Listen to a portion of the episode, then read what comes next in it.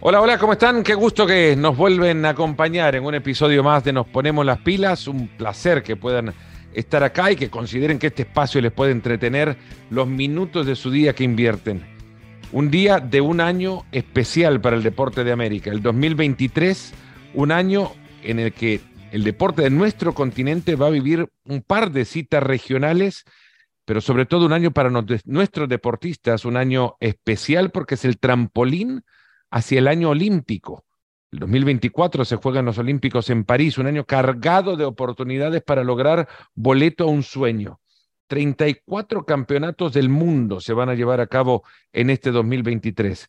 Eh, un año que además le va a permitir a los deportistas juntarse, los deportistas de nuestro continente, juntarse por primera vez en el sur de América desde 1995 para los Juegos Panamericanos. Un año grande también para la organización panamericana y por eso tenemos una vez más en este espacio al presidente de Panam Sports que desde Santiago, sede de los Panamericanos de este año, nos recibe acá en Nos Ponemos las Pilas. Neven Illich, muchas gracias de nuevo por contar con su presencia. ¿Cómo le va? Muy bien, un gusto como siempre hablar contigo, hablar de deporte, hablar de cosas buenas. 20 de octubre se enciende el fuego panamericano en el Estadio Nacional de Santiago, 7.000 atletas, 41 países, 39 deportes, 33 de estos deportes van a dar boleto a los Juegos Olímpicos de París. ¿En qué color está marcado el 20 de octubre en su calendario? Eh, todavía no está marcado porque la verdad es que el proceso que estamos haciendo es, eh, es tremendo, es un desafío grande, grande, grande. Está marcado porque espero sentirnos muy orgullosos de lo que va a pasar ese día, pero estamos en un proceso de muchísimo trabajo. Eh, desde el punto de vista operativo, yo te diría que las cosas están funcionando bastante bien. En el, en, en el área de infraestructura hemos tenido mejores desafíos, los desafíos más importantes hoy día hay dos eh, venues que, que, son las que nos preocupan, eh, que son acuáticos y otros deportes colectivos donde se va a hacer gimnasia. Pero dicho lo dicho, tengo la más plena de la seguridad de que vamos a estar eh, perfecto para la fecha y vamos a tener aquí una gran fiesta del deporte. La, la misión de nosotros como Panam Sport es de hacer algo lo más perfecto posible, donde cada uno de los partícipes de esta fiesta eh, atletas, entrenadores, medios de comunicación, todos sientan que se fueron con una, con una sensación de un 100% de, de, de, éxito o de, o, de, o de que realmente la experiencia que tuvieron fue de primera línea. Y todo eso, conjugarlo, no es fácil. Y esta es la parte de planificación. Yo siempre digo, mira, todo esto de planificación, sí, tenemos problemas, pero el gran desafío es cuando esta planificación la, ponemos en marcha, que funcione a la perfección. Y eso significa mucha dedicación y en eso estamos. ¿Ha caído en cuenta ya que en la historia de la organización de Panam Sports, antes llamada ODEPA, Organización Deportiva Panamericana, usted será apenas el tercer presidente de la organización que albergue en su país unos Juegos Panamericanos?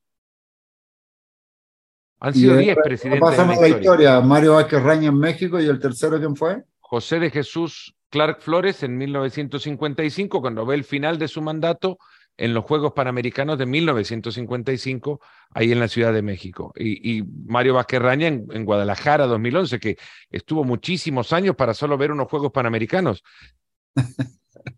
bueno, la verdad es que eso sí. Digo, para ver solo unos Juegos Panamericanos ahí en su país, ¿no?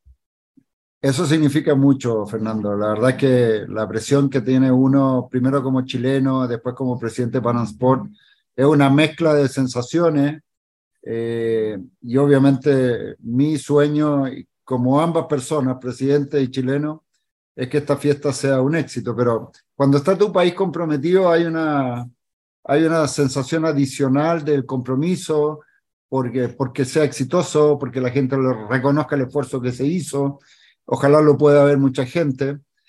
Yo la verdad es que con Lima tuve mucha presión, eh, fundamentalmente porque cuando llegamos eh, no había mucho eh, y finalmente Lima resultó siendo un éxito. Acá tengo, siento más presión por el hecho de, ser mi país y obviamente mi país tiene que quedar muy bien con el resto del mundo y sobre todo con los 41, 40 países de América. ¿Qué de Lima se puede trasladar, de la experiencia de Lima se puede trasladar a Santiago? ¿O se ha trasladado ya para, para evitar quizás los problemas que entonces se generaban y las soluciones que se encontraron para solventarlos? Hay mucho del recurso humano de Lima que está en Santiago. El gerente de operaciones de Lima está en Santiago, la subgerente de operaciones está en Santiago, eh, y hay mucho del equipo. Hoy día, si, yo de hecho vengo de Santiago 2023, hay una, una mezcla de nacionalidades y todas con ciertos expertices. Hay mucho argentino, hay peruanos, hay colombianos, hay, hay mucha, mucha gente en ese equipo que ha tenido las experiencias previas y que están hoy día tratando de plasmarlo en Chile. Y, y, esa mezcla yo creo que le da una riqueza importante a ese grupo de trabajo. Eh, como te digo, en parte operaciones lo están haciendo bastante bien.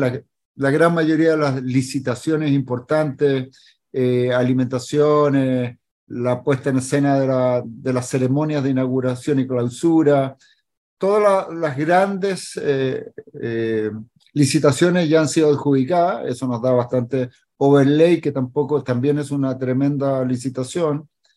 Así que operación está bien. Y tú sabes que mi profesión es ser constructor civil, mm. por lo cual la construcción de las distintas eh, venues yo la puedo manejar, puedo tener la sensibilidad de estamos bien, estamos mal, te puedo decir que todavía estamos bien, pero el reloj corre, el reloj corre muy rápido, no perdona, día a día vamos avanzando y el 20 de octubre se nos va a venir encima muy rápidamente. Está marcado entonces el 20 de octubre, sabe perfectamente que ese día va a ser en el, el día quizás en el que más ojos hayan posado sobre Chile en muchísimos años. Así es, lo tengo súper marcado, súper pendiente, es un tremendo desafío y vamos a llegar de la mejor forma.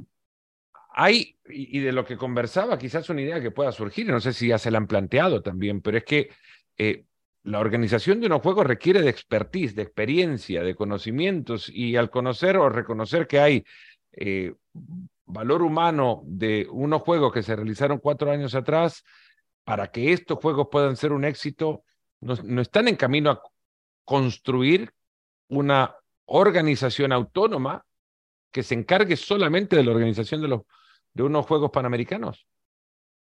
Lo que pasa es que en esto, con nosotros como Panamsport, no. Nosotros tenemos como Panamsport un equipo con mucha experiencia, donde está Ibar Cisniega, que hizo Guadalajara, donde está Mario Silenti, que fue parte de Río y que, y que ha, ha, ha, paseado por todos los eventos que se han hecho en la región, suramericanos, panamericanos. El equipo nuestro tiene mucho expertise adentro. Y lo que hacemos nosotros, y a partir de ahora, ya empiezan a venir todos los meses el equipo y después ya se empiezan a quedar, es que ese equipo viene a trabajar en forma colaborativa con el comité organizador. Pero a lo mismo, el comité organizador ya nos encontramos ahí con toda la gente con que trabajamos en Lima. O sea, hay mucho expertise en, eh, de Lima en el comité organizador y la suma de esos dos expertices, eh, la verdad es que fue el éxito de Lima. Lima salió adelante porque pusimos todas las herramientas de Panasport, todo el conocimiento de nuestra gente con el equipo de Lima. Lima aceptó esta ayuda y salimos adelante y salimos adelante muy bien. Creo que Santiago debe tener ventaja. Lo que hicimos en Lima fue experimental para nosotros, uh -huh. por lo cual Santiago debe, debe tener ventaja respecto a lo que nos sucedió en Lima. Y la creación de una organización que pueda trasladarse hasta Barranquilla y que con el mismo material humano le dé aún más experiencia y más ventaja a los siguientes juegos. Sí, pero no es una, no depende de nosotros. Eh, cuando nosotros firmamos un contrato, habilitamos a la ciudad sede de, y exigimos a la ciudad sede de armar un uh, comité organizador. El comité organizador tiene ciertas reglas, muchas reglas están plasmadas en los reglamentos y en los contratos que se firman, por lo cual una vez que ellos arman su equipo de expertos y pueden elegir a sus expertos también, ahí es donde entramos nosotros a, a poder corregir, ajustar, mover, aconsejar y, finalmente termina siendo un comité organizador tremendamente efectivo. Hace unos meses, en septiembre pasado, en el Congreso, la Asamblea General de, de Panam Sports, en, eh, en, una de las exposiciones de, de, las comisiones, de la Comisión Coordinadora de Juegos Panamericanos, su director decía que Santiago tenía que hacer trabajos de septiembre para acá, se han hecho los trabajos para que Santiago esté listo. ¿Están todos los escenarios ya, ya en condiciones de poder estar en octubre listos para albergar la cita? Si uno repasa, eh, el, tema más emblemático que es la Villa Panamericana no me preocupa. La Villa Panamericana es un proyecto fantástico de integración social, tiene 1.250 departamentos que van, terminados los juegos, van a, a, ser adjudicados a, a, la población chilena y el proyecto está en tiempo, en forma, no, no me preocupa. Del resto de, la, de, los, de los venues que se están construyendo, como te comenté al principio, hay dos que son las que más me preocupan, que son natación y, y donde vamos a hacer la gimnasia. Ya se iniciaron las obras, por lo cual no debiera haber problema. En construcción pero podemos trabajar 24/7, días, noche, y al final se llega. Lo aconsejable era haber llegado con mayor tiempo, pero, pero no veo mayor problema. ¿Y el ambiente? porque para llenar los juegos de, color, de, eh, para eso se pueden poner banderas y demás, pero la gente está comprometida en Santiago, Chile está detrás de estos Juegos Panamericanos, tanto como la emoción se le puede ver a usted en el, en el rostro al hablar de ellos. Mira, yo diría que nos pasa en todas partes y a los Juegos Olímpicos también les pasa. La gente empieza de a poco, a medida que se va acercando la inauguración, a enterarse porque aumenta la publicidad, aumenta la difusión ya se firmó con algunos canales de televisión que tienen la exigencia de promover los juegos, de hablar de los juegos, de hacer eh, eh, algunos programas con los juegos. Pero para mí siempre el punto de inflexión es la inauguración. Cuando, mm. cuando se hace una inauguración tremendamente exitosa y al día siguiente en los medios se comunica que fue exitosa, que fue maravillosa, que grande, grande Perú, grande Chile, bueno, la gente hace de eso algo propio. Y a nosotros nos pasó en los Juegos Suramericanos de Santiago 2014. Cuando empezamos a programar lo público, el público, también teníamos una estrategia de contratar algunos buses, ir a los colegios, traer chicos para llenar las graderías. Mira, al final el resultado fue tan fantástico que en gimnasia teníamos 5.000 personas adentro y 5.000 afuera tratando de entrar. La gente se, se posesiona de esto que está pasando en su país, se enamora de sus deportistas, eh, el apoyo que tuvieron los deportistas chilenos fue increíble. Así que si eso pasó en, Juegos Suramericanos, creo que también va a ser un tremendo éxito en Juegos Panamericanos. Es la primera imagen que el mundo ve y que muchos también, quizás aficionados al fútbol, pero no tan adentrados en la realidad de unos juegos regionales, esa de los juegos, esa de la ceremonia inaugural, ¿no? Es, cuando de repente, pum, suelta la campana y a muchos les, cae la alarma de que ha comenzado algo importante porque las imágenes son eh, imponentes y así pasó en Lima, así ha pasado en muchos, eh, en muchos otros, Toronto, Guadalajara, Río, antes de eso, en Santo Domingo. Eh, recuerdo ese estadio en Santo Domingo hace 20 años y era retumbaba igual un estadio fantástico, una ceremonia con mucha emoción. Ustedes ya han asignado, bueno, el comité organizador ya ha asignado a, a, como la eh, empresa encargada de hacer la ceremonia. Entendería que también habrá recursos económicos eh, involucrados en la historia, pero hay historia artística detrás de su presentación para decir estos tienen que ser los que, van, lo que, los que sean los, los eh, encargados de dirigir semejante evento. Sí, Balich yo creo que tiene una tremenda experiencia y nosotros hicimos con Balich hicimos Lima y Lima fue, las dos ceremonias de inauguración y clausura fueron inolvidables. Y, y Balich, yo creo que tiene hoy día la experiencia suficiente. Yo la primera vez que conocí a Balich fue en la inauguración de los Juegos Olímpicos de Invierno en Torino, Italia. Y no sé si te acuerdas cuando metieron un Ferrari a, a, hacer trompos, trompos, trompos, bien espectaculares. Y Balich hizo también las ceremonias de, de, de Qatar, de Doha, del Mundial de Fútbol que fueron bastante espectaculares también. Así que ahora viene un proceso donde Balich eh, tiene un proceso creativo, eh, ya tienen una pauta de qué tipo de cosas son importantes para Chile de estar presentes en esta ceremonia, eventos culturales, eh, significados importantes para Chile que tienen que estar presentes. Deben estar elaborando su, su propuesta definitiva en algún momento la aprobaremos y, seguiremos adelante, pero me da mucha confianza Balich detrás de las ceremonias de inauguración. Y ¿Qué quisiera ver como chileno en esa ceremonia? Una, una escena que diga esto no puede faltar. Eh, no, lo primero que me gustaría ver es un público completamente comprometido, efervescente, eh, contento, gritando, aplaudiendo, haciéndose parte de esto. Y después en el proceso histórico de Chile, yo creo que hay, muchas cosas. Eh, algunas las sé de las que van a estar, reconocimiento a los pueblos eh, a través del país, eventos culturales que han sido importantes para el país, cosas regionales también. pero eso se los dejo a ellos. Yo lo que quiero ver es un público enamorado de lo que está pasando, deportistas que estén contentos, que se sientan valorados, que se sientan importantes. Esto es para ellos. Por lo cual todo va a estar enfocado a que el resultado sea eso. En, unos Juegos Panamericanos, evidentemente hay, hay una atención directa puesta a las actuaciones deportivas, la programación de estos Juegos, algo que ya no se puede cambiar, pero que seguro afectará eh, a quienes puedan llegar a estos Juegos. Eh, se, ha, hecho con la consciente eh, realidad del calendario apretado de todos estos deportistas, sobre todo por una pandemia que ha empujado muchos de los grandes eventos a que todos confluyan en este año. Los Juegos serán en octubre, habrá Mundial Atlético de natación antes de esto. En octubre muchos de los deportistas universitarios se encuentran obviamente en sus, eh, eh, haciendo sus estudios universitarios en ese momento o preparando ya su agenda o calendario para, para París. ¿Es consciente que quizás le hace falta músculo deportivo, atlético en las grandes actuaciones?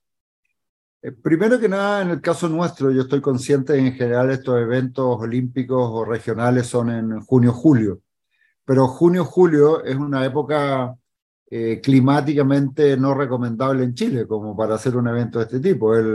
son los meses de más frío, de más lluvia, eh, que, me parecía, que me parece que pueden ser tremendamente inconfortables para los deportistas. Por lo cual lo movimos, pero pero yo creo que van a venir todos. Eh, hoy día tenemos confirmación de, de, la gran mayoría de los atletas. Hay muchos deportes que son clasificatorios a Juegos Olímpicos. Por ejemplo, en ecuestre, el otro día estuve en conversación con la federación. El continente, el continente americano casi no clasificó a los Juegos Olímpicos, con lo cual aquí se va a jugar la clasificación. Lo mismo nos va a pasar en atletismo, que se empiezan a acercar las fechas. Así que espero que todos los deportistas tratamos de encajarlo de la mejor forma posible. También hablamos con las federaciones internacionales para que no se toparan mucho con nosotros. Pero como tú dices, es un hecho que estamos llenos de eventos. En la misma fecha similar son los Juegos Asiáticos, los Juegos Europeos, campeonatos mundiales de todo tipo. Así que va a ser una agenda apretada para los deportistas, pero, pero bueno, va a haber que ajustarlo de la mejor manera que podamos. Unos juegos que caen en el ciclo evidente, un ciclo extraordinario por el impacto brutal que ha significado la pandemia. Una experiencia tuvo el olimpismo antes de Amberes, 1920, pero nunca en las condiciones en las que ahora se preparan los, los deportistas y se preparan los comités olímpicos nacionales. 41 comités olímpicos bajo la sombría de Pan Am Sports. Si puede hacer un resumen ejecutivo de la situación general, del, siendo todos de culturas totalmente distintas, contextos totalmente diferentes, un resumen ejecutivo de la situación del olimpismo en América después del impacto de la pandemia. La pandemia fue durísima, fue durísima para, fue durísima para todas las personas, para los atletas en particular. Son jóvenes que nunca vivieron una situación como esta. Eh, son jóvenes que están eh, acostumbrados a trabajar todos los días, a viajar, a competir. Y la pandemia duró dos años, dos años y algo. Yo creo que todavía hay pandemia, pero con la vacuna hemos, hemos podido salir adelante. Y la recuperación eh, física, mental por sobre todo, la reincorporación normal a, a su vida diaria ha sido tremendamente difícil. Yo creo que este es el primer año en donde están viviendo una situación relativamente normal y similar a lo que tenían antes de la pandemia. Y efectivamente, esto se contamina un poco por el exceso de exigencias deportivas que van a tener. Porque este año, por ejemplo, hablando de, América, eh, los deportistas van a tener los centroamericanos y el Caribe, van a tener eh, los Juegos Panamericanos en el mismo año. Eso eh, en general no es normal. Son, y bastante cerca. Uno es como en junio, julio y el otro en octubre.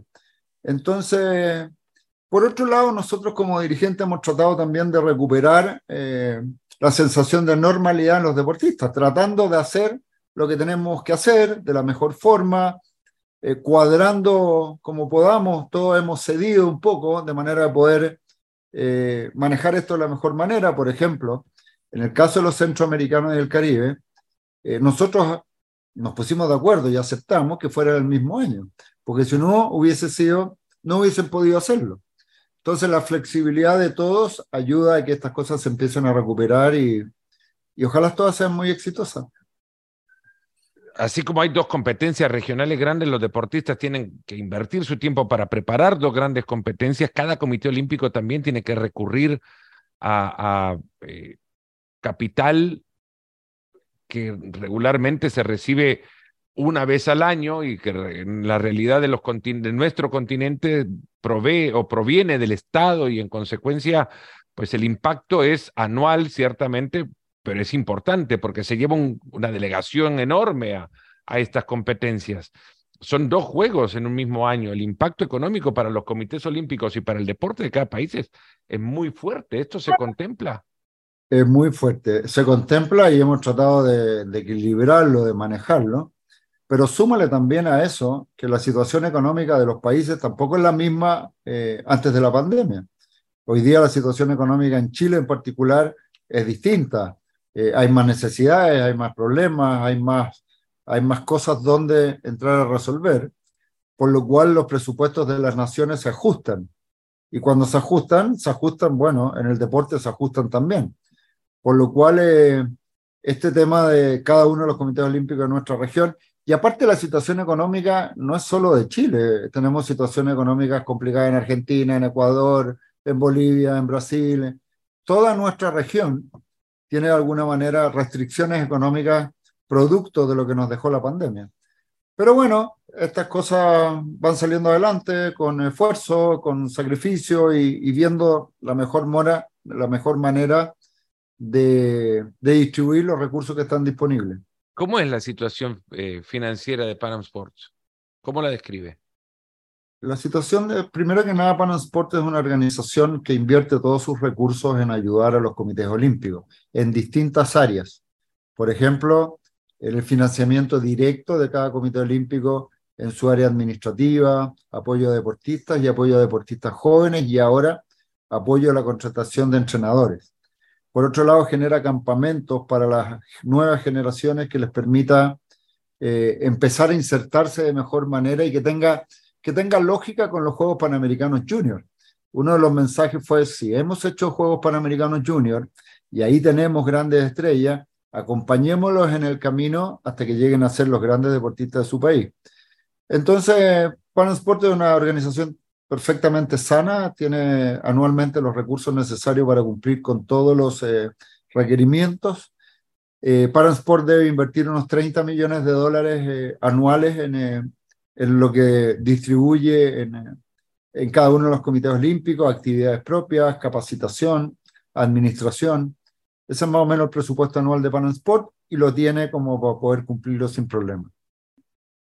Hay, hay una, eh, un tema que ahora como miembro del Comité Olímpico Internacional eh, tendría que, preguntarle y es sobre el futuro, obviamente el, movimiento olímpico a nivel, a nivel mundial o la situación actual mirando hacia el futuro. Y hay una suspensión que pesa ahora sobre los deportistas rusos eh, a raíz del conflicto que se generó hace un año atrás entre esa nación y su invasión a, a, Ucrania, que derivó en la suspensión de los deportistas rusos de todo evento que tenga que ver con el movimiento olímpico las conversaciones van a algún lado, porque parece que el conflicto no, no, está cerca de terminar y sin embargo los deportistas siguen suspendidos. ¿Continuará esta suspensión sobre ellos?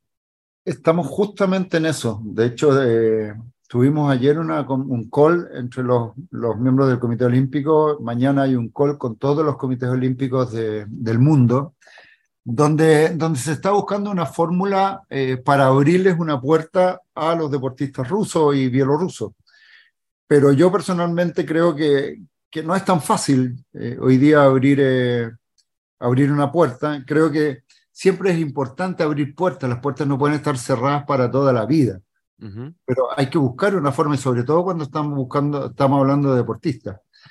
Pero aquí hay todo un tema internacional. Eh, no sabemos cómo va a reaccionar, eh, cómo van a reaccionar algunos otros países respecto a esta apertura. Eh, y mañana yo creo que vamos a tener una conversación bien relevante porque vamos a estar todos.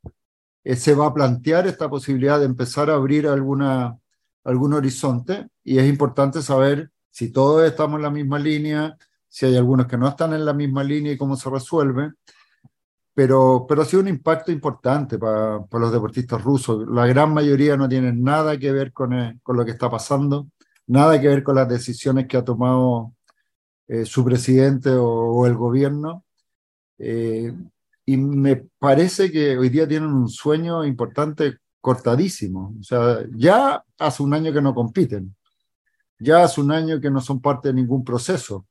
Ver cómo insertarlos hoy día no va a ser fácil, pero yo personalmente creo que siempre es bueno abrir puertas de manera de ver cómo solucionar los problemas. Hace poco se abría la puerta para que la, el escenario olímpico fuese eh, o se le permitiera a los deportistas convertirlo en, una, en un lugar de exposición eh, sobre asuntos sociales, políticos y culturales. No, no existe el temor genuino que, que el escenario olímpico en París ante la apertura de esta puerta sirva también para la exposición de una, de una posición eh, de supremacía de una nación sobre otra? Existe el temor de, sí, existe el temor. Por eso te digo que hay muchas cosas que están envueltas, eh, de cómo van, a, cómo van a ser tratados eh, el público, los oponentes, a los deportistas rusos. es un tema que es tremendamente delicado. Ahora, yo creo que estamos aquí en un, hablando de deporte, y cuando hablamos de deporte debieran salir a la, a la luz valores que son importantes, que probablemente no estén en otra área de la sociedad, pero estamos hablando de deporte, el, valor, el deporte tiene valores, tiene respeto, tiene un montón de cosas que, que deben ser siempre aplicados, da lo mismo que lo que te tocó. Pues los valores no son adaptados a la situación, son valores. Próximo año los Juegos Olímpicos es el 2024, es el último año de su segundo mandato al frente de, de Panam Sports. ¿Va a seguir por un tercer mandato? No sé cómo se viene la vida en el futuro, pero me encanta lo que hago. Debo decir que me encanta lo que hago.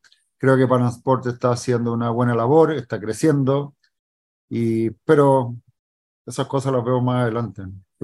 nadie sabe qué es lo que te depara la vida, Fernando. ¿Qué sueña? ¿Con qué imagen sueña de, de Santiago 2023?